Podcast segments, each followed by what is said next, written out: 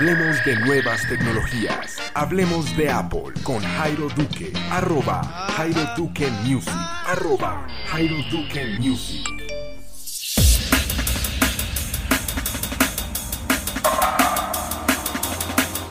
Hola amigos, hablemos de Apple. Bienvenidos a este nuevo episodio del día de hoy. Hoy como lo dice el título, voy a hablar de mi experiencia jugando PlayStation 4 desde mi Mac. Además hablaremos de iOS 9.3.2 y muchas betas que se lanzaron el día de hoy. Voy a saludar a los últimos 10 seguidores de este fanpage em, al final de este podcast. ¿Se acuerdan que les he estado contando que em, me van a dar un momento íntimo con un iPad Pro en un iShop? Bueno, ya todo se ha confirmado. Voy a estar este, em, este viernes 8 de abril en el iShop de Avenida Chile Voy a estar allá a las 4 de la tarde. Me van a hacer entrega eh, del iPad y voy a estar en un momento íntimo con ese dispositivo. Vamos a probarlo. Y adicionalmente a esto voy a hacer un video podcast a través de mm, el live video de Facebook. Voy a mostrarles un poco cómo, cómo nos va con el, con el tema del iPad allí y van a poder verlo además. Van a ser dos cosas diferentes. Una cosa va a ser el video y otra cosa va a ser el podcast. No voy a hacer las dos cosas simultáneamente porque mm, quiero que todo quede perfectamente hecho. Quiero invitar a una persona para que me acompañe ese día a disfrutar esta experiencia con el iPad Pro. ¿Quién quiere ir? Bueno, imagino que habrá muchos que quieran ir. Y la forma más fácil es contándome a través de Twitter, arroba Jairo Music, diciéndome pues que quiere acompañarme a esta visita en el iShop. Va a estar con el iPad Pro. Esto va a ser este viernes en Avenida Chile a las 4 de la tarde. Allá voy a estar grabando el podcast. Ya vamos a empezar a hacer Hablemos de Apple fuera del sitio mm, que siempre utilizamos, ¿no? Esto va a estar chévere y vamos a estar eh, siguiendo haciendo estas estos podcasts eh, en, en, el iShop de Avenida Chile. Vamos a estar probando varios dispositivos y, y espero pues que todo esto sea del agrado de todos ustedes. Hoy en el fanpage me llevé una gran sorpresa. Vamos a abrirlo por acá en la aplicación páginas del iPhone.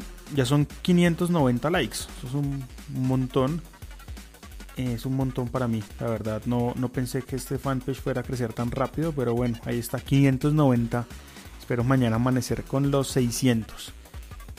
Allí pues pueden enterarse de todo lo que pasa en el podcast, monto imágenes, monto también los links del podcast, algunos GIFs bien chéveres respecto a Apple y mm, cositas que me voy encontrando. El live video que voy a hacer el viernes en el iShop con el iPad Pro lo voy a hacer precisamente a través de Facebook y para verlo pues deben estar eh, siguiendo este fanpage, ¿no? Esta es la, la forma más rápida de verlo y pues los que estén allí pendientes a las 4 eh, voy a hacerlo en vivo.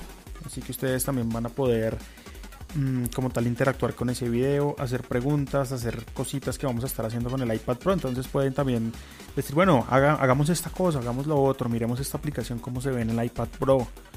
Ese tipo de cosas em, las van a poder hacer ustedes a través de este, mm, esta transmisión en vivo a través de Facebook. Para los otros que no pueden estar en vivo allí, pues el video queda alojado en el fanpage y adicionalmente a eso, pues vamos a hacer un podcast contando toda la experiencia que tuvimos o que vamos a tener ese día en el iShop de Avenida Chile. Así que los espero muy pendientes y ya saben, voy a ir con una persona que quiera acompañarme. Si finalmente no, no hay nadie que pueda a esa hora, pues lo siento mucho. Sería chévere que pudieran acompañarme. Estoy ahorita muy, muy metido en el juego Clash of Clans y Clash of Royale, que son de la misma casa desarrolladora. Clash of Clans es un juego que ya lleva bastantes años en el mercado, mucha gente lo juega y la idea es fortalecer una aldea para uno, cuando uno sea atacado, pues no, no perder y dos, tener la suficientemente fuerza para ir fortaleciendo su aldea e ir pues, derrotando otras aldeas. Lo chévere de este juego es que uno puede crear clanes y yo he sido invitado a un clan que tiene un tío. Yo nunca pensé que un tío jugara esta vaina y me mostró su aldea y es una aldea demasiado pro. Entonces le dije, venga, invíteme a este clan y de esta forma él me puede mandar tropas y mm, recursos que a mí me quedan difíciles de conseguir por el nivel. pero él como tiene un nivel más alto, pues me las envía sin problema. Un juego bien interesante. Clash Royale también es un juego muy chévere que recomiendo lo descarguen. Yo creé un clan allí que se llama Colombian Clash para los que quieran unirse y lo prueben. Un juego bastante adictivo que es como un juego de cartas pero activando unos unos guerreros en el campo de batalla. Uno puede ver los guerreros em, salir de, la de, las cartas para ir a mm, derrotar al otro rey. Son tres torres, es un juego eh, de derrotar torres. Hay que derrotar tres torres para ganar. Clash Royale y busquen el clan Colombian Clash. Allí lo encuentran facilísimo. Vamos a darle inicio a este podcast. El podcast em, de hoy, además de hablar de las betas que salieron hoy alrededor del mundo, vamos a hablar de una experiencia que tuve esta mañana y estaba muy pendiente. Ayer hablaban de, de la nueva aplicación que se llama Uso a distancia de la PS4 y era precisamente poder jugar PlayStation 4 directamente en nuestros Mac. Esto también funciona para Windows, así que si usted tiene un Windows también le va a funcionar bastante bien. Yo titulé esta mm, sección Jugar PlayStation en el Mac. Entonces voy a contarles mi experiencia, les voy a contar cómo me fue. Esto fue muy en la mañana cuando vi la noticia lo primero que deben hacer y lo primero que yo hice fue actualizar el PlayStation 4 al nuevo firmware. Es necesario hacer la actualización a este firmware que es la 3.50. Una vez hayan tenido esto, pues tienen que tener en cuenta una cosa. Que su Mac tenga mínimo un procesador Intel Core i5 520M, que sea mínimo de 2,40 GHz, que tenga mínimo 2 GB de RAM y que tenga mínimo 40 megas de almacenamiento disponible ahí en su Mac. Para poderlo correr, puede correrlo a través de, Yosemite o de El Capitán. Yo lo corrí en El Capitán. Debe tener, en este caso, el mando inalámbrico del PlayStation 4, que es el DualShock 4, conectado a su Mac mediante un cable USB, que los que tienen PlayStation 4 pues ya lo deben tener. También deben tener cuenta en Sony Entertainment Network, que es el PlayStation Network y esto es importante para poder disfrutar del PlayStation 4 a distancia deben tener una conexión a internet mínimo, se recomienda de 12 megas, de 12 megas de descarga. Eso es lo mínimo, los, mínimos, los requerimientos mínimos para poder usar esto. Luego descargan la aplicación. Esto se encuentra en la siguiente URL. Busque remoteplay.dl.playstation.net. Ahí va, repito la URL para descargar el uso a distancia del PlayStation 4, que es la aplicación, y es remoteplay.dl.playstation.net.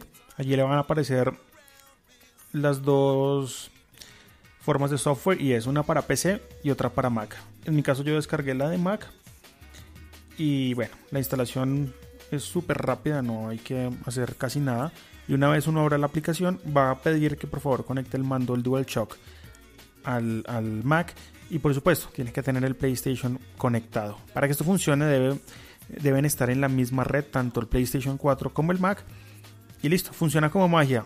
Automáticamente se le va a abrir la pantalla de, mm, del Mac, se le va a abrir un, recuadro de pantalla y ahí es donde se va a poder visualizar el PlayStation 4. Usted puede abrir esa pantalla para que se vea en pantalla completa y comenzar a jugar. Funciona muy bien, jugué en este caso Call of Duty Black Ops 3 funcionó al pelo. El único detalle que no me ha gustado de esta, de esta modalidad de juego es que está en 720 como máximo. Yo tengo un MacBook Pro Retina y es un MacBook que tiene, en este caso por la retina, pantalla 4K y se ve es pues, un poco pixelado. No, no es del todo malo porque voy a poder disfrutar eh, estos juegos directamente en mi cuarto en una silla que tengo bien amplia, bien chévere. Allí voy a poder disfrutar del PlayStation desde mi Mac. Pero sí, la calidad que uno ve de 1080 en el televisor, acá se reduce a 720. Creo que podría mejorar un poco la, la calidad o la forma más bien de ver porque la calidad va a ser la misma que 720. Pero si yo tengo o tienen ustedes un Mac que no sea retina, creo que se va a ver mejor. Yo sufro mucho con el Retina a veces en algunas páginas web y algunas aplicaciones que aún no se han actualizado para ser compatibles con Retina. Y creo que este es el caso del video que uno ve allí de PlayStation. Sin embargo, pues por ser 720 pues se debe ver así, ¿no? ¿Por qué 720 y no 1080? Bueno, es muy fácil la respuesta. Yo creo que si esto soportara 1080, el jugador final debería tener una conexión muy alta para poder jugar sin lag. Pero esto deberían darlo como opción, una cosa opcional. ¿Tiene 1080? ¿Quiere 1080? Bueno, actívelo. Pero que viniera por defecto en 720 y uno pudiera cambiarlo ya si es un usuario más pro y tiene la posibilidad de tener un internet más rápido. Pero no, em, solo es compatible con 720, pero funciona muy bien. Yo esta mañana jugué un tiempo y no tuve ningún problema.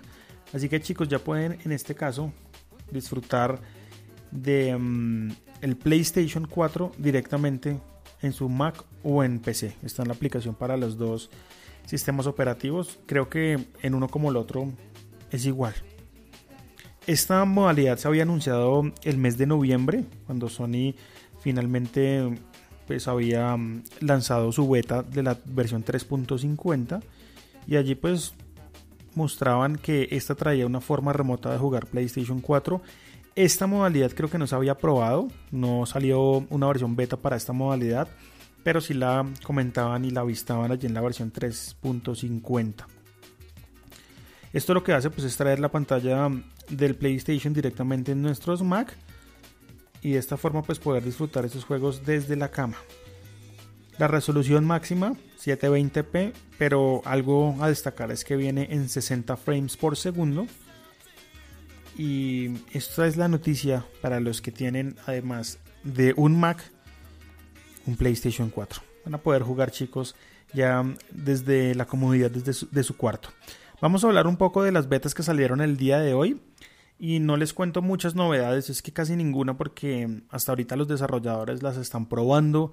No se avistan como tal cambios drásticos em, de plataforma de diseño de interfaz.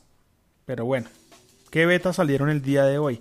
Hoy salió la beta para el tvOS, para el Apple TV 4, la 9.2.1 en su beta 1. También los usuarios de Mac van a poder probar el OS X 10.11.5, que en un futuro ya lo conoceríamos como Mac OS. Para dispositivos iOS, iOS me refiero a iPhone, iPad, iPod Touch.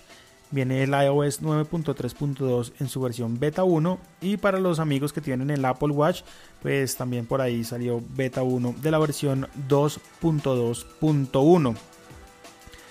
Esto, pues hasta ahora, en lo que nos dice Apple, es que está orientada a mejoras de estabilidad y seguridad en absolutamente todas las actualizaciones.